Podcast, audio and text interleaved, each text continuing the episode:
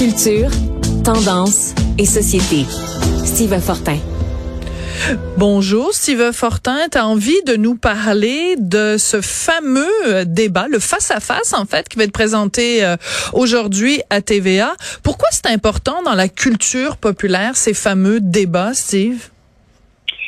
Ben, euh, il faut le dire, depuis que euh, Nixon et Kennedy s'étaient affrontés euh, en 1960, tout à coup, c'est comme si cette cette espèce de rendez-vous-là s'est imposé. Ben, bien entendu, si on si on revient en 1960 aux États-Unis, la pratique est nouvelle. Il y, a, il y a des gens donc qui croyaient que c'était une bonne idée de, de, de, de, quitter, si on veut, les, les débats, parce qu'il y avait déjà eu des débats, des débats à la radio, mais c'était pas une, il y avait rien de formel. Mais en 1960, c'est comme si on avait formalisé la chose. Et on se souviendra euh, ce qui s'est passé en 1960. Hein?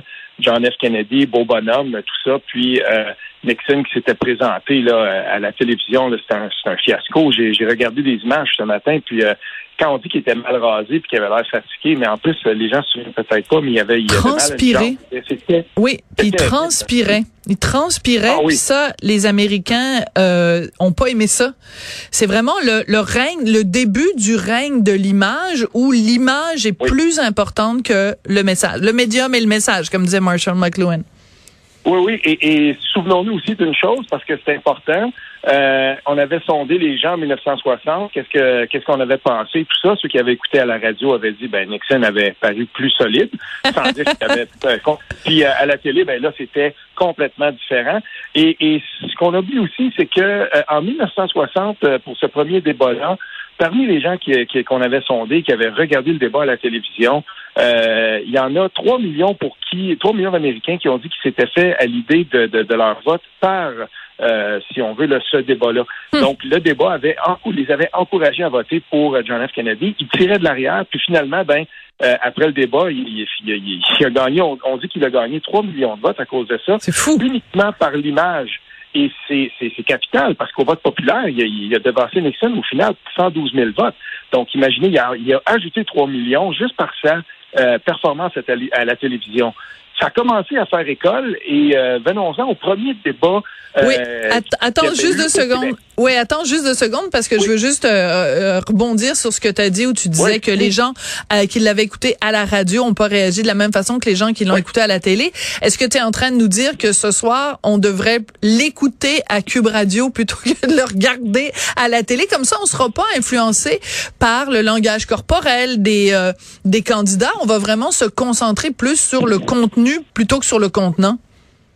Je suis content que tu, me demandes ça, Sophie, parce que euh, la plupart du temps, j'écoute ces débats-là en différé, sinon euh, à la radio. Et j'en ai écouté plusieurs à la radio et c'est pas la même chose. Le lendemain, quand je lis les textes et tout ça, je me rends compte que c'est pas du tout la même chose. C'est un exercice à essayer, hein. Euh, de, juste écouter. Si on ne fait qu'écouter les, euh, si on veut les, les, les, les, gens parler, on le sait ce soir là, puisque tu poses la question. Euh, il y a deux politiciens, dans, dans, il y a deux des, des chefs qui vont être là, de qui on sait que parfois c'est, un petit peu la mimique là. François Legault est connu pour ça. On sait son premier débat, il avait fait une moue à un moment donné. Là, tout le monde s'était souvenu de ça. Et il y avait eu des caricatures même par rapport à ça. Il avait froncé. Tu sais, François Legault, il peut faire ça. Puis euh, on le sait aussi que euh, si jamais il est pas content, Éric Duhem est capable de faire des faces euh, aussi. J'ai ça, c'est ça, c'est à voir. Des grimaces? Ah, des grimaces, il pourrait y en avoir parce que le, format de, TVA que je préfère, pour moi, les face à face, on sait qu'à un moment donné, euh, Éric Duhem va se faire talonner et, j'ai hâte de voir comment il va réagir par rapport à ça. Et François Legault, c'est la, la même chose. Gabriel Nadeau-Dubois le fait sortir de ses gonds Coupe de l'Assemblée nationale. Gabriel Nadeau-Dubois a tout ce qu'il faut pour faire sortir une bien grosse moue à François Legault, je suis certain.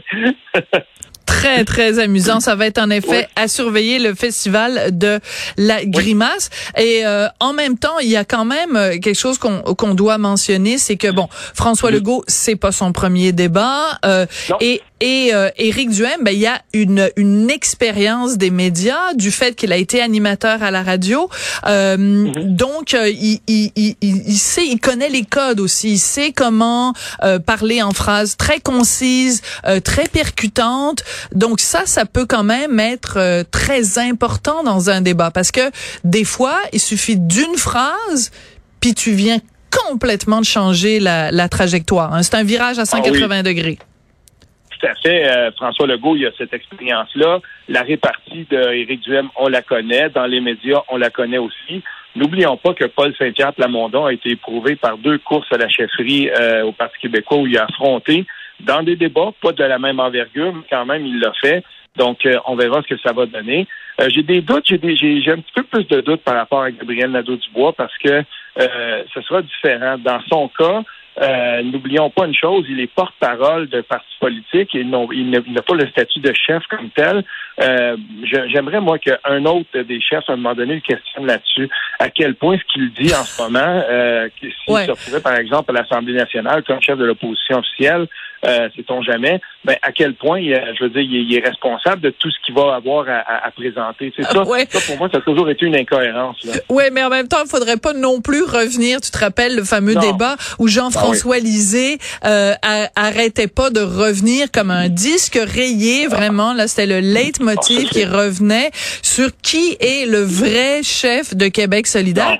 Et il s'était obstiné à tel point que Pierre Bruno, rappelons-le, avait été obligé de le remettre euh, sur les rails. Mais il reste que c'est aussi une règle que les gens doivent respecter dans un débat comme euh, comme celui-là, c'est que à un moment donné, quand tu lances une perche puis que tu vois qu'il n'y a pas de poisson qui mord à l'hameçon, ben tu passes à un autre appel. Il faut pas s'obstiner puis il faut pas continuer à labourer le même sillon, ça marche pas. Non, non, ça marcherait pas. Euh, une chose aussi, parce que je, le disais il y a quelques secondes, je ne voudrais pas passer à côté. 1962, euh, Johnson, donc le père, Daniel Johnson père, et puis Jean Lesage, premier débat au Québec, euh, il s'était passé quelque chose là aussi.